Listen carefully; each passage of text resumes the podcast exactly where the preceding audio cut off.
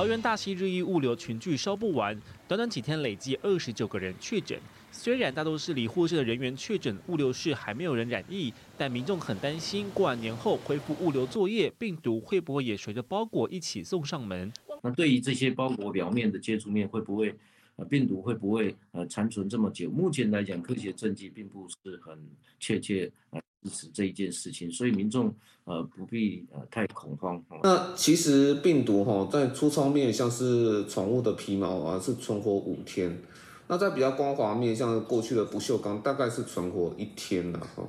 所以说，如果说是一般的包裹哈，那其实比较偏向是平滑面，哦，那其实要透过包裹来传染，其实还有点困难了。医师和专家们都认为，病毒要透过包裹传播不太可能。虽然欧盟狂传播力强，但主要还是人与人为主。指挥官陈中也说，住在台湾不用担心。包括住在中国要注意了，在台湾这个问题，我们认为很小。因为我们都验验过相关冷冻食品啊，冷冻食品里面相对被怀疑是最高的啊。事实上，这么久来以来，从来没有都有验验出过啊。那有些地方是被验出比较多了哈，那可能那个就要去考，去考住在那个地方，可能要特别的小心了哈。反而在中国有冷冻食品包裹验出病毒的几率大，而在台湾其实做好自身防护，民众拆包裹前用酒精喷洒，做好个人卫生，就不必太过恐慌。台湾最前线，今天年初五新增本土的个案有四十个。如果你仔细看这个资料的话，它的阴转阳有三十几个哦。意思就是说，其实这个 Omicron 病毒会让一下子阴，一下子阳，然后可能又再转阴，又再转阳，所以这个疫情可能因此会没完没了。所以呢，最新的消息我们也看到说，包括高雄跟桃园都讲说，幼儿园也到二月十四号才开学。那事实上，现在疫情最严重的应该出现在桃园跟高雄。明玉姐，其实这些疫情哦，说真的啦，我们是可以好好的守住的。但为什么会有破口？其实都是有原因，都是违规啦，都违规。对，我先讲几个重点了哈。今天就是说四十例哈，确实是让人家有点触目惊心，因为等于说这个再过两呃，在二月七号就开工了嘛。那今天礼拜六嘛，礼拜天、礼拜一开开工了。那开工的话，就是说，哎、欸，那那大家会觉得说，那现在疫情这么严重哈，就感感觉慢慢就是说这个数字有点要上来了。那很多人也会认为说，是不是在春节过后，这个数字会再变更高？因为春节会南北移动，虽然说。这今年呐、啊，今年。感觉感觉上哈，就南北移动的幅度有比较缩小，但是事实上大家还是想要回家团圆过年嘛，所以这个南北移动，那会不会增加？就是说这个数字会往上升哈？那陈时中也说了，二月十号是一个观察期，要等到这个观察期之后再说。那黄珊珊也认为说是还要在开工后的两个礼拜，哈，都都是一个观察期。所以简单来讲啦，基本上这一两个礼拜都是观察期。春节过后会不会又再一波高峰期？这个是大家要观察的重点，这是第一个了。哈，那第二个，今天的数字是桃园有三十例，哈，高雄是十例。那事实上呢，高桃园的这三十例当中呢，哈，其中有二十五例是雅旭电脑。那我们刚刚讲了嘛，哈，就说其实为什么有的是可以避免的，就是因为这一次哈，我必须很不客气的讲，其实两大破口，一个是雅旭电脑，再加上今天的这个哈日呃这个日益物流，其实都是违规。坦白讲，如果你你不要违规的话，你就不会有这么大规模的一个传染。雅旭电脑，我记得我们这个过年前在我们也是在你的节目当中，我们那时候非常严厉的就批评他。因为他隐匿在前嘛，他就是说有人确诊了，可是他不通报，然后再来呢？对，然后再来就是还要卫生局一直去问，一直去问，一直去问，然后他不是就是没有经过核准之后，然后又找了这个呃这个去支援，综合来支援，对，找综合找综合去支援，所以才会变成两边流动嘛。那所以你隐匿在前，你说谎在后，所以这为什么会造成大规模？像今天桃园三十例，雅丽占了二十五例，哎，这基本上已经超过百分之六十以上嘞，对不对？那另外呢，雅旭自己本身整个总共有一百五十一人确诊，他的阳转率是十五趴，那所以。所以今天雅，当然雅旭后来有被重罚，他也受到了惩罚。可是对大家来讲，你这多了社会成本嘛，等于大家这个年过得不安心嘛。那为什么连带讲到这个日益日益物流也是超商的物流哈？对，这个日物物流也是，他也是一月二十四号的时候有这个干呃那个干部啊，干部他有异常的这个味觉，他就是味味觉这个味觉异常啦，好，就闻不到味道啦。后来他就是呃疑似确诊，但是他照理说你也是应该要赶快停工或是怎么样的，结果他也是隐瞒没有通报啊，就持续让他出货继续营运呐。等到一月三十一号除夕当天哦，员工被通知要隔离了，然后呢他还继续派工，你公司还是继续派工，哎，怎么会这样？然后一直到二月二号才勒令停工，当然可以理解，就是说。呃，公司哦，因为尤其是物流业，那你看这个南来北往，就是有些春节要送礼嘛，哈，他就赶快要赶快发货发货发货，不然被骂死。可是你不能因为这个样子，你公司已经有人确诊了，然后你还不停工，然后你还隐匿不通不通报，然后你就导致说现在大家人心惶惶。像我最后举一个例子是说，那个最近不是在缺蛋嘛，就后来大家发现那个，后来我们家亲戚去原来发现全家有卖到蛋，就大家后当然会会有一些那个。就是有一些，就是说大家比较恐慌啊，就说这个蛋能不能买啊？到底 对啊，因为因为这个就是物流的部分嘛，哈，那那可是问题是有时候不用担心啦，对对对，当当然就是专家，可是你就。我觉得是，你看为什么会引起这个社会上的恐慌嘛？因为你是你是超商，超商是大家的好朋友，又是这个你包裹也要靠它，你买东西也要靠它，很多都是这样子啊。那所以我认为说，呃，你从雅旭一直到这个物流公司，你就是违规嘛。所以我认为这件事情很多事情是可以预防的。当然我们都不希望说去批评这些这个确诊的人，可是如果你是因为违规不守法而导致确诊的话，那我们一定是要严厉谴责。我认为这个一定要重罚啦。讲到疫情啊，我们来看到台北市长柯文哲说，大家赶快去打第三剂疫苗，可以为解封。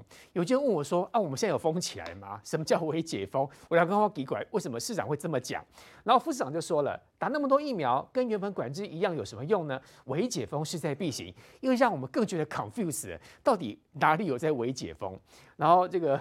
陈时中部长就说：“观察春节我们大量移动，目前谈不上微解封。这个部分我问苏培议员，嗯，苏培议员掐门哈，我们现在是二级，对不对？嗯，对。那所谓的微解封是什么意思哈？”我也不晓得，因为我们根本就没有封城啊。虽然我们的疫情的警戒有提升，所以有很多的包含这个疫呃，在春节的过程当中，大家的防疫有提升，嗯，但其实也没有所谓到封城。所以我不晓得今天包含柯文哲跟黄珊珊在这个开工之日开始讲说什么啊，台北市要开始微解封，就会让大家想到去年五月中的时候的那一波疫情，台北市也是首当第一第。一马当先出来说台北市要微解封，结果马上隔一天发生什么事情？环南群聚三十几例，大家还记得吧？所以我要讲就是说，柯文哲跟黄珊珊从去年到今年，依旧使用这个疫情来创造他的声量，包含危解封这一件事情也是啊，根本没有封城。何来解封？而且是谁说要把整个警戒往上提升到二点五级？不是就是一月二十八号柯文哲自己宣布吗？说台北市有二点五级的警戒，还宣布说这个包含二点五级，台北市如果升到二点五级的话。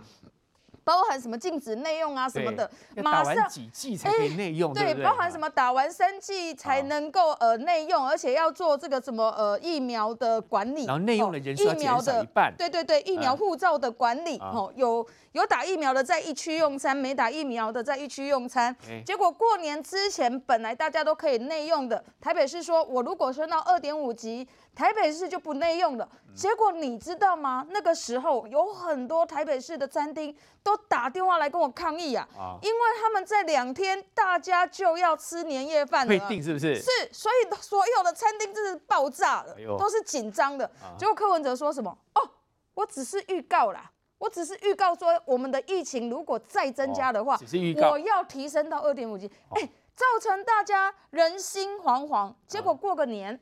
年假过了之后，啊，柯文哲说：“哎、欸，我们要微解封了。哦，我们三我们三季打完之后，不能再跟这个没有打疫苗的时候一样，要下台阶了。我们要微解封。哎、欸，所以你不觉得都是他在演吗？啊，要微解封的也是他，要升高警戒的也是他。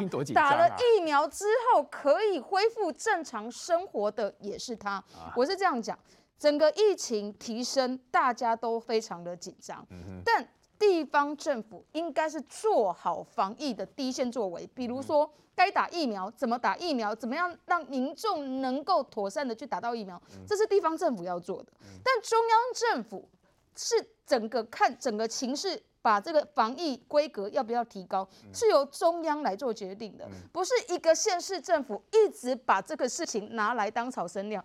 大家看到今天。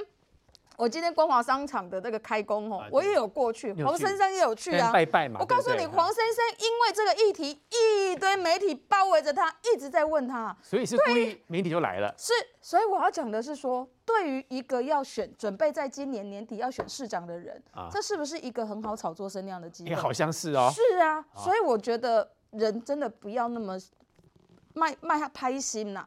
虽然你被选举要声量。但是不要把疫苗嘛，不要把疫情拿来当垫高你自己选市长的声量啊！疫情现在以桃园跟高雄比较严峻哈，我想很熟悉桃园的于将军，你有你的看法吗？其实桃园哈，每一次只要疫情开始延烧，桃园都脱不了关系，因为是国门。对，因为桃园第一个国门。第二个，桃园离机场实在太近了，然后外籍的这个移工又很多，是外籍移工，外籍的其实外籍移工最多是桃园，你知道，桃园真的很多，很多，他有非常多，那有些呃，他有一些呃外国的朋友进来或者交往，不管是商务还是探倦探等等，非常多。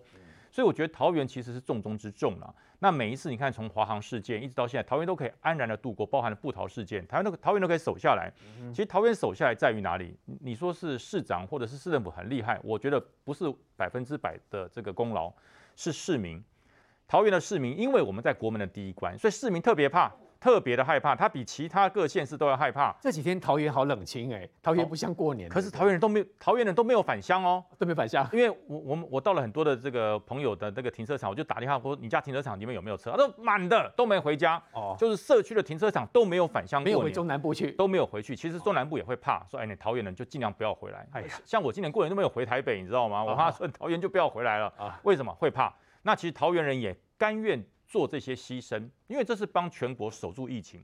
可是我觉得，呃，我真的觉得发条松了，发条松了。我真的觉得谁的发条松了？市民，桃园市民不像之前那么样的紧绷了。哦、你看华航诺富特事件也好，包含了这个布桃事件，哎、欸，那个桃园人几乎是互相砥砺。哎、欸，你不要乱跑。哎、欸，你这就你是不是医院工作的？哎、欸，你是不是大家会互相砥砺？这次不一样，这次因为过年，大家可能真的是闷坏了。去年已经闷了一年了，好不容易到今年的农历春节可以出去跑一跑。你看大溪。马上公布七八例都在那个地方爬爬走，大溪对大溪老街很多人呢，都是大清宵的大溪老街，非常多人围在那边看做花生糖的，在那个地方买东西的非常多人，所以我觉得人民桃园的市民这一次觉得，应，应该守得住，因为经过诺福特，经过了这个布桃事件，大家觉得没有问题，守得住。可是大家真的是松了，这一次哈，我觉得亚旭电脑的事件，大家可能觉得说，不放心。哦，都在这个防火墙之内，不会有问题。一千个人的工厂，有一百五十一个人确诊，百分之十五。而且这一百五十一个人有三个人不是员工，是家属，对，是家属。所以这怎么能掉以轻心呢？所以我常讲哈，桃园人千万不要认为我守住了好几次，这次就守得住。没有每次都可以哎，这个顺利过关的。我们要把每一次都当成第一次来做。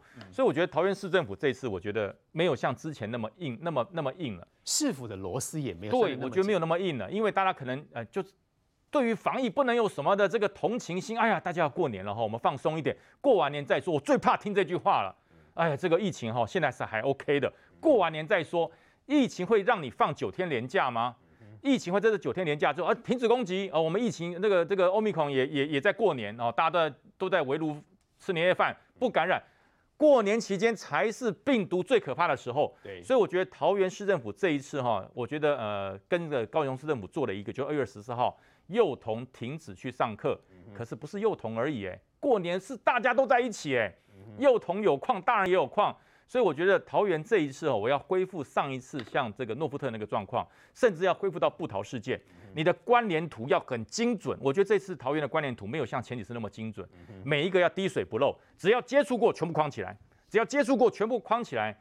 因为桃园守不住，大家记得每一次疫情的开始都从桃园，然后新进的新北啦，呃新竹啦，散出去了，台北就就扩出去了。所以你只要桃园守住了，其实原则上疫情是框住了。所以我觉得这一次。疫情指挥指挥指挥机中心哈，要加强这一次高雄跟桃园，你不是让他自生自灭，自己去搞，这不是相不相信首长的问题，是你要投入更强烈、更专业的人进去协助他，你要把这些框列的完整的框列住，否则等到过完年九天连假一结束，剩几天就剩两天而已，你再开始紧缩，收不住了。当疫情扩散出去，就回不来了。不能掉以轻心的还有中国的统战。昨天如果你有看台湾最前线的话呢，大家针对这个滑冰选手黄玉婷呢穿中国的选手的衣服拍在这个 IG 当中的影片，它真的是也引发非常多的讨论。日本人雅虎还搜寻第一名。那昨天我们看到说，包括体育署为什么还要帮黄玉婷说话？体育署其实也承受很大的压力。像包括连中华奥会本来不去参加冬季奥运。的开幕，现在后来加冬季奥运的开幕，结果啦，人去了之后，一样中国给你吃豆腐。如果你有看到的话，这次台湾队在进场是第十一个进场，那第十二个进场是香港，在台湾队进场，在香港队进场的过程当中，他的镜头特别就带了习近平主席，那种感觉好像是君临天下，再看看说这个地方是我的领土那种感觉。我们也发现到最近网友另外一种声音传出来了，就是。明明就告诉你去，一定会被吃豆腐，为什么你还要去？我想接下来体育署也好，中华奥会也好，应该会承受非常多的踏伐。秦王兄，这是现在今天 right now 另外一个值得观察的重点了。对，而且。这种所谓的统战，人家小动作非常的多，为什么呢？因为昨天我们就讲了嘛，就当这个开幕式、闭幕式你要去参加的时候，而且特别是你台湾还有一个人叫做长旗官的职务，你的选手才四个人而已，多好辨识啊！在你的选手在你的长旗官上面做文章，去矮化你，去贬低你说，你看你台湾就是我中国的一部分，对他来讲是很难的事情吗？当然不是，所以小动作非常多，所以各位可以看到啊。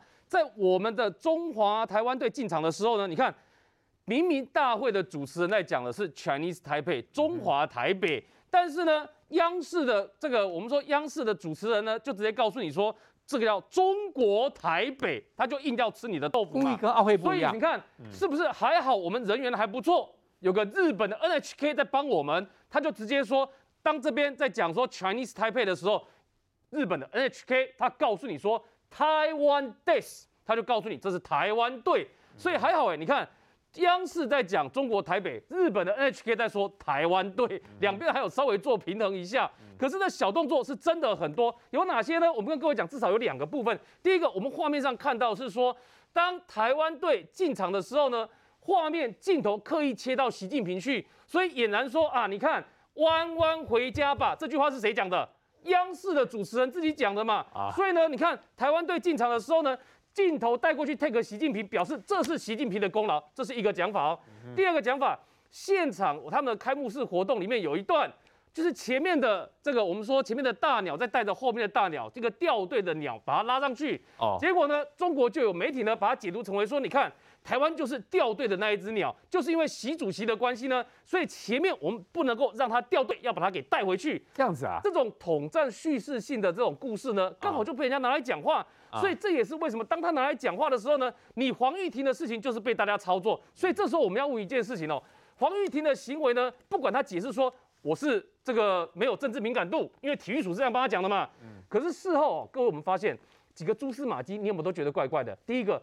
他三十三岁了，你不能说你是没有经验啊，说这个你是新鲜人菜鸟，所以呢，我不知道说原来两岸之间，中华民国、中华人民共和国还有这种政治敏感度在里面呢、啊，这是胡说八道。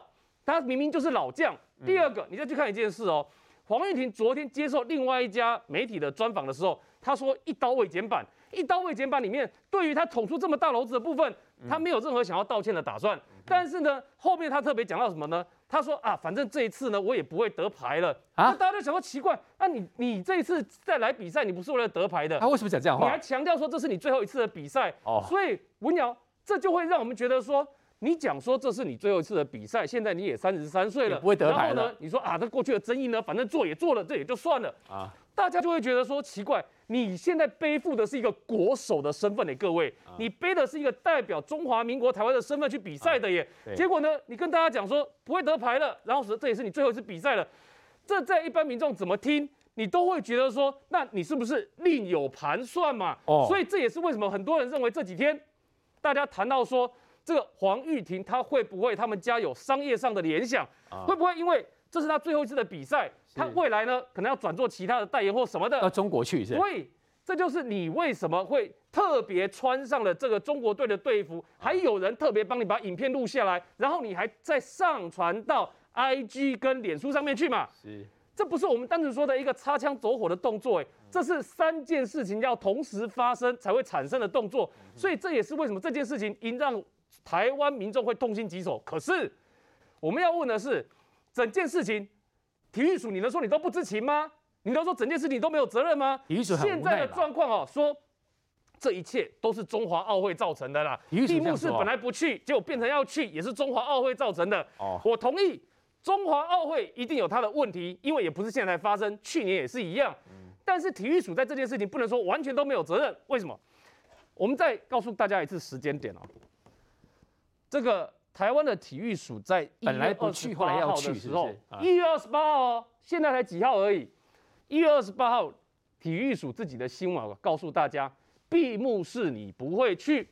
一月三十号的时候，你发新闻稿告诉大家，我们派了行政跟资源团队最好的去支援，就这四个选手。结果呢，到了二月一号的时候，前后多久？五天的时间啊，各位，五天的时间，他就告诉你说啊，因为中华奥会要求啊，所以呢，我们就只好呢让。这个中华奥会跟代表团去，但是体育署我特别强调说，我们官方以前都没有去，所以政府也不会派人去。然后体育署在下面呢，最下面说期望了，他希望了，寄希望在国际奥会跟这个对岸身上呢，不要矮化我们的地位了。他们知道一定会给穿小鞋。那所以我就问你，在二月一号的时候，体育署有没有研判到？今天这个动作，你去参加开幕式的动作，有可能会被对岸穿小鞋，有吧？应该都知道。那各位对照我们刚刚这一张图，请问穿小鞋的行为发生了没有？发生了嘛？他就告诉你，你出场虽然叫 Chinese Taipei，他就是硬要说你就叫中国台北嘛。所以这些统战的行为，这些穿小鞋行为都发生了。那这次就要问一件事啊，你体育署在二月一号发新闻稿是告诉大家，其实就已经有。你有预判可能会被穿小鞋的味道在里面，那请问我们的政府知不知道体育署的预判？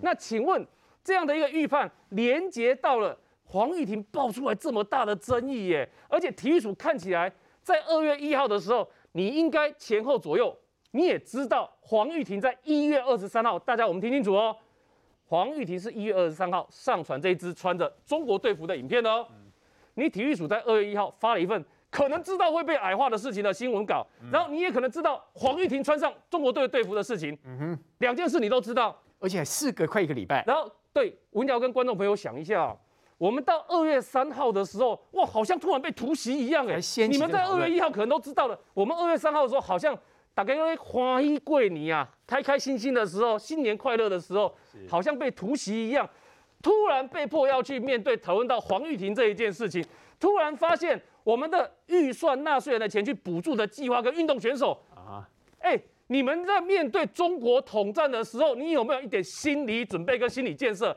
那最后我们再问一件事情，这整件事情发展到现在，请问文瑶，这整段事情发展到现在，需不需要有人负责？嗯，哎，我们大家大过年已经被迫拿来讨论这件事情喽，然后讨论到现在，管你是中华奥会也好，管你是体育署也好，你至少事情闹成这个样子，有一个国手。穿着中国队的穿着中国队的制服，嗯，然后在奥运的场上，让台湾中华人民共中华民国台湾的国家被人家讲成中国台北，嗯，整件事是不是事实？嗯，已经是事实了。那请问，都已经是事实了，这样还不需要有人负责吗？范老师，听完嶔煌兄所说的，我就知道越来越懂您昨天所说的了。其实问题很大，在体育署身上，这第一个。所以昨天。我也觉得您就率先告诉大家，体育署需要被检讨哦。不过今天有另外一个最新的情形发生来，原来黄玉婷自己在镜头上面讲说：“我根本不会夺牌。”哎，讲这样的话，又再次的伤害台湾人的心。哎，那请问，如果连这个夺牌的志气都没有，未战先降，那为什么还要去呢？对啊，而且你去的时候，哎，搭的是商务舱哎。而且住的饭店各方面的这种资啊叫花费都是我们民脂民膏嘛，是，所以你就这样干脆不要去好了嘛，要何必啊花这个时间去，回来还要被隔离呢？嗯，还也也有染疫的风险嘛，嗯，所以我觉得他讲这个话让大家觉得说很丧气啊。任何选手一定要有运动家的精神，什么叫运动家精神？我不管我有不可我可能会输，但是我都不能先还没有战就先投降，你不能讲出来吧？不能讲出来嘛？那你还比比什么赛？你整个士气都溃散了嘛？所以运动家精神一定要奋力到底，去争取啊得应该得到的一个奖牌嘛。所以我觉得黄玉婷的讲话让我觉得非常失望。更重要的是，他没有一个运动家的精神。那我不是在讲这一次为什么这个中国啊小动作不断？第一个就是我们台湾队进场的时候，他的央视的影这个镜头竟然是对着习近平。嗯，这个我们知道央视是归这个中央宣传部中宣部主管的。嗯，这么重要的国际场面，哪一个国家领导人有几分钟的时间，什么时候镜头要拉过去，都是经过精心的规划，早就设计好了，设计好了。好，嗯那为什么台湾队进去的时候，他的镜头要对向习近平？对，就因为我们知道今年中国要召开的是中共的二十大。嗯，习近平本来应该要下台，因为他已经担任了过两届的这个国家主席。嗯哼，可是他废除了宪法的国家主席任期制，可以跟金正恩一样做到永远做下去。是，但是你要有一个说法，为什么我们看到了邓小平立了一个规定，我们的国家主席有任期？我们看到后来的不管江泽民，不管胡锦涛，大家都按规矩办。对，为什么你习近平可以破坏规矩？他说好，我的唯一我的嗯我的这个理由就是我要武统台湾对，我要统一台湾，这是他的正当性。所以我觉得这个时候台湾队进来对着习近平，就是今年中共二十大，习近平要怎么样说服他的党员说我要继续做总书记下去？而且我们看到了，按照中国的惯例，他的这个政治局常委啊有七个常委，他们也就要叫七上八下，什么六十七岁还可以当。六十八岁就要下来，可是现在呢，里面包含像汪洋、像李克强、像王沪宁、像赵乐际这四个人，事实上还不到六十八岁，他们要不要留下来？所以现在中共的党内的权力斗争非常激烈，包含像那个李克强是总理，可是习近平上来这十年是不断的把他冷，把他放在这冰箱里冷冻。那你接下来李克强要不要留下来？所以我觉得中共的党内斗争越激烈的时候，他越需要找一个外外敌，包含台湾，包含美国。对所以这一次这个啊，这个台湾队进来的时候，他为什么镜头就对着习近平？第二个，我们知道其实中国还是有点投鼠忌啊忌器，为什么？他他讲中国台北是跟是在他的央视，他是对内部宣传，可是他在奥运因为有国际的人士在，他不敢造次，他还是讲中华台北，讲 Chinese Taipei，他不敢讲叫 China 台北。奥会这么做哈，对，表示呢，中国他还是不敢胡作非为，他只只敢只敢对内部啊打压台湾。啊，所以在国际场合上，他还必须要掌握分寸的。对，那再来就是我们刚刚看到，就是为什么这一次有这个所谓的舞者啊，韩国的里面有这个韩服的这个穿着韩服的这个舞者在那边跳舞，对，韩国民众炸锅了，凭什么你穿着韩韩国衣服？但是我不需要讲哦，按照公允来讲，因为在中国东北有所谓朝鲜族，对，所以他们是穿着韩服的。但是为什么韩国人这么生气？因为韩国人觉得你侮辱到我们韩国。你也吃过韩国的豆腐对，，因为我们知道啊韩国这这几年对于中国的厌恶感，甚至已经超过过去的宿敌日本了。嗯根据这个韩国研究这个这个智库去年八月做的民调，百分之五十八的人讨厌中国，而且认为中国是邪恶的。韩国这么讨厌中国，对，只有百分之四点五认为中中国是良善的。那我们知道，因为日本跟韩国有历史的的很多的纠结，对，包含日本啊，从一八一九零零年占领韩国五十年啊啊，进行强强强压的统治方式。那后来我们看这几年有所谓慰安妇的争议，也有所谓的独岛的争议。所以韩国韩国人最讨厌的国家，过去一向是日本。对，在韩国，你不可能公开唱日本歌，也不能公开放日本电影。对，所以，但是为什么这几年竟然被中国给超越了？所以为什么我们看到了最近这个韩国要进行今年要进行总统大选，在野党就是国民力量党的候选人叫做尹锡月，他公开的讲什么？他说在南韩的年轻人都讨厌中国，公开讲，而且他的民调因为讲了讨厌中国之后，他的民调增加了，这么厉害。他的民调现在是四十四四十四点七。啊，比上一次增加了五点五趴，对。而且跟现在的执政党的候选人李在明差距赢了九趴，对。表示在韩国现在反中牌是非常强的，因为我们知道现在的执政党的这个总统文在寅非常亲中，他这次我们知道全世界都不派啊这个这个政府的官员去参加这个北京冬奥的的开幕式，可是文在寅派了谁？派了他的国会议长。派的文化体育部的部长，所以我觉得引发了韩国民众很大的不满。嗯，所以我觉得这次韩国人为什么那么生气？就中国，你在这个时候还穿派这个穿着韩服的人参加这个开幕式，还要代表韩国人归顺中国，把中国当作是皇帝一样啊！他说你是皇帝，我们是你的这个凡属，嗯，又勾起了韩国人他们不不非常不满的一个记忆。北京冬奥有浓浓的政治味，除了刚才范老师所说的，包括韩国、包括台湾的这个黄玉婷之外，稍后大家电影看到是日本的滑冰是羽生结弦，说到现在完全见不到人呢。是不是因为羽生结弦喜欢小熊维尼的关系，所以导致他现在人都没出现？怎么回事呢？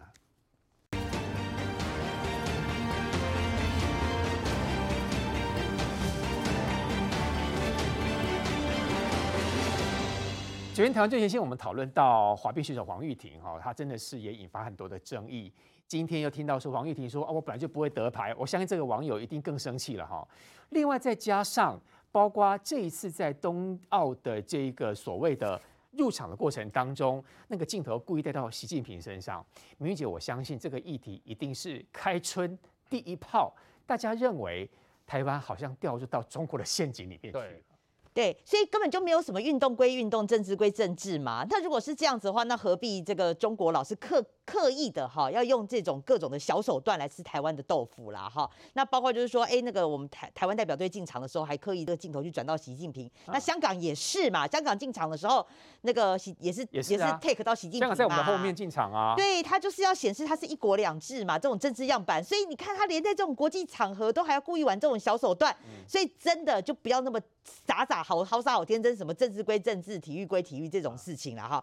那回过头来再讲到说，其实大家除了这个政治上面的关注之外，哎，现在大家在找谁？在找这个日本的花式滑冰王子羽生结弦。好，坦白讲，我个人也蛮喜欢他的啦，因为这个。是因为喜欢看这个冰上这一型的啊，小鲜肉、啊。不是啊，当然他这个他这个是他的那个创造这个绝技。二十七岁是比你老公年纪小了。不是不是，他是真的很，包括他的技巧真的很柔美很优美。说真的，真的，而且他的那个这个动作，包括他那个中国网友都非常喜欢他。虽然他是这个日本选手，可是哎，很多人还是帮他加油啊。他有一百三十五万中国的登记粉丝，对，厉害啊。然后他呢，绝技四周半。绝技四周半这个转跳，啊，到目前为止无人能及。厉害的。那事实上有点可惜，他在全日赛的时候没有完成。那他就发下豪语说，在这次的冬冬季奥运，他这次冬季奥运要挑战三连霸。很多人在期待说，他除了能够三连霸之外，是不是也能够挑战人类史上的有史以来第一次四周半的这个转跳绝技？好，大家都想要看。好，那问题是想要看呐，那你要出赛啊。现在大家都在找说他这个人在哪里啊？连练习都没有出现哦。对，怎么会这样？都没有出现，那非常奇怪，因为包括他是他的这个第一第一个登场是八八号就要登场了嘛，是单人的这个短曲。那问题是说，今天是北京在体育馆里面最后一次练习啊，就完全没有看到他人。八号要登场，这不止中国记者找他，日本记者也找他，全世界人都问说他到底在哪里？好，那为什么突然为什么他不见？大家会觉得很有点神奇啦哈。那当然这个是这个是中国记者自己讲的哦，会不会跟这个维尼熊有关系？嗯，好，那我们先来解释嘛，因为这个羽生结弦他最喜欢的就是维尼熊，所以你可以看哈，我们这几个照片，包括这是维尼熊卫生纸嘛哈。那这个是他抱着维尼熊在等待这个分数公布的哦，这个照片。那另外，因为他的他的粉丝啊，知道这个羽生结弦太喜欢维尼熊了，所以每次呢他表演完之后呢，就会有一大堆的人就丢这个维尼熊再上来送你。所以大家在在在讲说，这叫做维尼熊雨，你知道？因为大家都会丢给他，丢给他，丢给他。可是因为哈，后来是因为疫情的关系啊，大家会担心染疫，所以就后来就规定说你不可以再丢维尼熊了哈。那那即便如此，那为什么这跟他消失有关系？不要忘了，因为习近平的谐音，小熊，你不能丢维尼熊，你丢代表不尊敬习近平主席。因为习近平长得像维尼熊啊，所以当时不是那个维尼熊在中国也变成了这个呃这个禁禁忌的话题嘛？你找到维尼就把他就把你这个封锁啊，然后锁屏啊，你根本也 take 找不到维尼熊啊。所以他 所以就是有点政治的连结啦。而且而且发生的事情为什么这么尴尬哦？是你知道这个花式滑冰有记者席采访对不对？对。记者席旁边会有个电视荧幕，那公布最新的资讯嘛。电视荧幕上面出现一件非常奇怪的事情啊！怎样？突然出现上面出现“羽生”两个字，羽生结弦的羽生，然后下面出现 “WD”，那 WD 是什么？Withdraw 就是退出嘛？退真假的？你讲说在记者席的旁边，突然电视荧幕上面出现“羽生”两个字，然后又出现 WD，那大家直觉联想会想到羽生退赛嘛？可是，一般人都会认为说，怎么可能？他这次来就是为了要得牌的，怎么可能？也就是在这个情况之下。有媒体就冒出了，尤其中国先哦，冒出了说羽生结弦会不会要退赛，还打个问号，真的吗？这个讲法就跑出来，所以这就是为什么人家去会去联想到说，哎呦，那你总是要替羽生结弦莫名其妙出现这个 WD 的状况退赛的这个谣言也好，传言也好，总之他出现在看荧幕看板上了嘛，你要找个理由解释啊。所以在找理由解释的时候，一般人想得到羽生结弦跟习近平之间的关联只有一个。就叫小熊维尼嘛。因为习近平过去呢，被人家讲小像小熊维尼这件事，讲到连在微博上面都变成敏感词了嘛。不高兴。维尼两个字变敏感词，可是偏偏维尼两个字是羽生结弦的粉丝都知道啊，这个选手很可爱啊。就是来自于日本的东北仙台的选手，这个选手呢，他只要比赛这比赛的时候，你都可以看得到，拿的卫生纸、卫生纸盒是小小熊维尼，然后呢，在等着名次的时候呢，手上抱的是小熊维尼，得名的时候，人家送他的也是小熊维尼啊，所以看起来大家，哎，你知道赛前哦，很多人还在怀疑说，羽生结弦这次来比赛的话，他的粉丝赶在现场丢了一大堆的小熊维尼下去，这个是观察的重点。所以有媒体就报道说，会不会维尼海在这一次的北京冬季奥运消失。就不见了？结果没想到这样的相关新闻报道还在的时候呢，突然出现了这一场在记者席旁边的电脑荧幕跑出雨声这两个字，再加 WD，所以这也是为什么这一则新闻会发酵的原因。我最后再强调一下了哈，就说这次除了这个选手皮皮剉防疫之外啊，因为中国的这个政治啊太敏感了，所以呢，包括欧美啊有超过差不多这个千名的选手啊，那个国家就有跟他讲说，你要不要携带个人的手机，因为你这次进中国，你必须要下载这种他们所谓叫做管理管理那个疫情的一个所谓的 app，可是大家都知道说哦，他会拿这个 app 来偷来来窃取你个人的个资，所以包括日本，日本就是要求他们的选手，就说你最好哈，就是因为他一定你一定要下载那个 app，你才能才能这个入中国嘛，你才能去参加这个冬奥嘛。可是他们要求说你就是一定要带这个一次性的手机，所以等于说你包括欧美的七个国家在日本在内的话，都都是这个担心这个选手的个资被外露被监控，所以你就知道说这一次在中国哈，任何的举动都非常的这个呃敏感啦。周培远，另外还有个有个问题就是说。包括黄玉婷的事情，到目前为止，很多网友在讨论说，那民进党的态度是什么？嗯，好像到目前为止的确没有一致的这个声音出来哦。我呃，我们在脸书上面，包含我，包含很多的立委，其实针对于黄玉婷这样子的行为，其实都是给予。谴责的啦，哦，因为毕竟你是台湾国家队派你出去，包含到现在他每年还在领体育署的补助两百到两百五十万呢。你告诉我你现在出国比赛不代表国家，然后政治归政治，你可以跟中国交朋友，但你自愿把他的赛服穿上在你的身上，然后丢在你的这个个人的社群上面，然后再有体育界跟他建议。好，一月二十三号他丢上去的时候，就有人建议说，你这样子的影片会引起纷争。你知道黄玉婷第一时间回答大家什么？选手在操练以外的都是他个人行为，所以协会、所以体育界、所以体育署无权自酌。嗯，所以他不愿意把它撤下来，一直是到所有的人炸锅看到那个新闻。所有台湾人民炸锅的时候，他才把它撤下来，然后才胡扯说什么台湾呃什么政治归政治，体育归体育的。我告诉你，在也许在其他国家有这一件事情，但在中国就是没有。而且黄玉婷，我不相信你不晓得，你的爸爸在那边做生意，你绝对不晓，绝对不会不晓得。你爸爸在那边做生意，你不会不晓得。中国没有所谓的。政治归政治，商业归商业，体育归体育这一件事情，嗯嗯嗯、所以你这样子的操作就很容易被人家已经觉得嘛，就网友就有说啊，你根本就是为了你的财富密码在那边做财富密码是嘛？所以刚刚青黄讲的都大家都是这样认为的、啊，你是不是因为你三十三岁了，你在比赛也没有多少次了，你在寻找你自己的人生未来，但你是出卖的国家。你的国手的这个身份，那我们国家怎么看？怎么？而且你是长旗耶，我觉得当然体育署要回来说清楚，包含就是说本来不参加开闭幕式，为什么我们被参加？而且当时不参加开闭幕式的原因，就是因为我们有可能被矮化，也确实被矮化啦。这一次如果不是日本把这个呃这个中国非常巧妙的安排。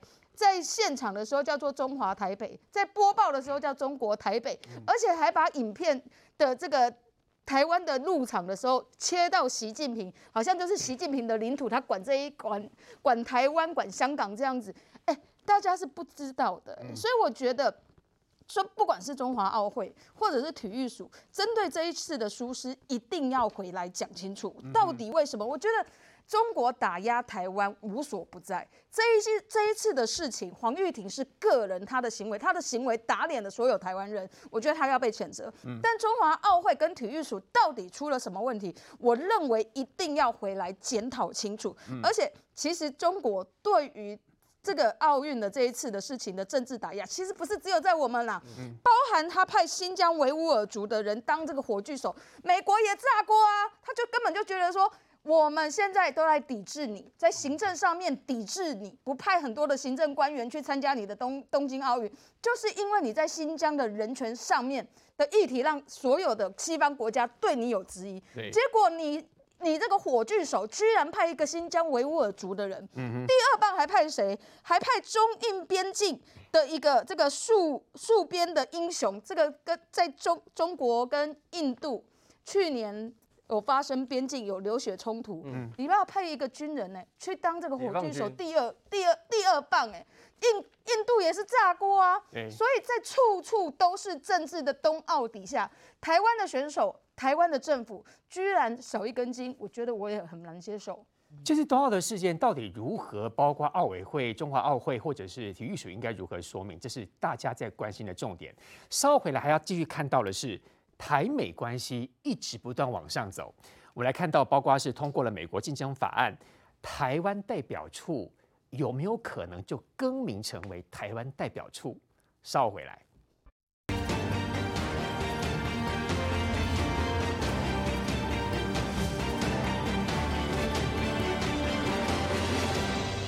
这次的北京冬奥，我们看到中国的统战，也看到世界的氛围都在反中国。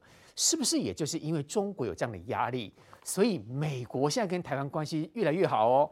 我们来看到，包括通过了美国竞争法案，包括要把台湾代表处就是更名成这个更名成这个名字，这个名字就代表台美关系几乎已经又有新的里程碑了。这当然哈，没有习近平的恶霸。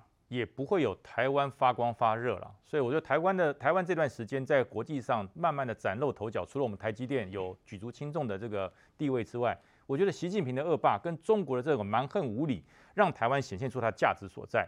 那至于说美国会不会真的把我们的代表处变成台湾代表处，我觉得不无可能，因为立陶宛已经做了嘛，连东欧的立陶宛都做了，现在也强受顶到这么重的压力。美国有议员提出来，所以很多的亲共人士就讲说：“好啊，你就改啊！哎，你看人家看美国改不改得成？好像改不成就准备笑啊。可是我觉得至少美国的友邦已经开始做这件事了，有这么多的议员开始做这件事，开始做了。如果连做都没有，你才会爽吗？因为其实中国对于台湾的统战没有停过。这一次的奥运是个统战，很多人说，呃，这个运动员无国界，对你自己去运动无国界。”你是代表你自己去，OK，随便你，你要代言谁都可以。可是你今天叫国手，国手就是一个政治事件。你国手到任何国家去，如果你出了洋相，出了任何的问题，你代表就中华民国。所以你怎么会说我没有国籍问题呢？我讲嘛，我们以前哈，呃，我们以前官校常常跟台大在在在交战，在抢橄榄球的冠军啊。那当我们交战完毕之后，当然是我们赢得多，台大赢得少。但是当台大有那么赢一次的时候，他一定会跟我们要求，在比赛完之后，我们要交换队服。啊，交换队服，那叫做友谊，哎，而不是比赛前就先交换队服，那叫什么？那那那不就怪了吗？那就造反了，对，那就是那叫不伦不类。所以我觉得这次的事件很明白的，中国对我们的统战没有停过，而且这段时间来哈，你看才大大过年的，中国的飞机就来喽，而且中国的军机这次来，它不是说只是飞过去让你驱离一下我就离开。他开始呛虾嘞，他说你已经影响到我的飞航安全，这表示什么？中国的统战正结合他的文攻武吓，在软化我们中华民国所有国民反共的决心，所以大家千万不要轻忽，我们要坚决的反下去。范老师，如果以国际局势来看的话，我们好像发现到中国跟俄罗斯是一国的，嗯，然后其他变成全部都一国，变成两个大对立耶，现在变成这样吗？对，的确哈，因为我们知道这个。俄罗斯当初普丁他并吞了这个克里米亚，克里米亚本来是属于乌克兰的，但因为它里面的这个人口当中，俄罗斯民族占了多数，他们用公投的方式，但是国际间不承认这个公投，认为这个公投是在俄罗斯背后怂恿所造成的结果，所以大家拒绝接受，所以因为这样，国际间制裁俄罗斯，好，那中国当然我们知道，同样是被国际间所批评的，不然他对新疆维吾尔族的人权的破坏，对西藏的人权，透过对香港用国安法来限制香港的民主，这对台湾的打压等等。所以现在中国跟俄罗斯俨然快要成为二战时候的所谓的轴心国，就邪恶帝国啊。那这两个国家当然非常彼此抱团取暖。相对于我们看到中俄罗斯最近大大军压境到乌克兰边境啊，随随时可能对乌克兰进行攻击，也引发国际的批评。那另外，中国同样的也让用用过这个文攻武吓来对台湾进行施压，所以很多人说，现在两个地方最有可能发生战争，一个就是乌克兰，一个是台湾。所以我觉得现在中俄两国呢，彼此之间变成是全世界大家认为是一个啊一个对国际的和平是非常大的一个危害。但是我们也要知道，俄罗斯跟中国不是没有矛盾。他们是貌合，那是神离。哦，对，因为我们知道，在这个一九这个呃六零，本来这个一九四九年，中华人民共和国中共是在毛泽东在毛泽东当时是在俄俄俄共的支持之下成立的。嗯，可是到了一九六零年，这个呃毛泽东想要另立门户，就跟俄罗斯就跟当时的苏联撕破脸了。嗯，一直到一九八九年才恢复恢复关系。这几年来讲，我们知道，虽然俄罗斯也卖武器给中国，可是都是卖二手的。就是卖次一个等级的，不会卖跟俄罗斯一样的品种，因为他担心有一天中俄会不会从发生对抗。我们知道，在冷战时期，中俄交恶也曾经发生过珍宝岛事件，又再次分裂的意思。对，所以说我们看到，甚至我们看到最近的这个中国的一带一路，看起来俄罗斯是欢迎，可是事实上，因为它经过了很多中亚国家，这些中亚国家在冷战时期都是苏联的附庸国，所以中俄，所以说这个俄罗斯现在是很不乐见看到一带一路了。所以表面上看起来，普京跟习近平他真是出席了这个冬奥。可是事实上，他们有很多地方暗自在做较劲，暗自有各自的盘算。那我必须要讲，就是说这次的这个，我们看到美国这个呃美国竞争法通过国会通过啊，但我们啊，他还是要经过川普签署。就是他并没有所谓的拘束力，啊，拜拜拜登拜登的签署，对，所以在这个情况之下，总统要签署才会生效。但是我们知道这个事情，我们还是很乐观。为什么？因为我们看到，包含在这个去年的立陶宛，他把我们驻立陶宛的代表处叫台湾，而不是台北，这个背后压力很大。那我们知道，这个也是美方支持的。甚至我们看到前年在非洲的索马利兰这个国家。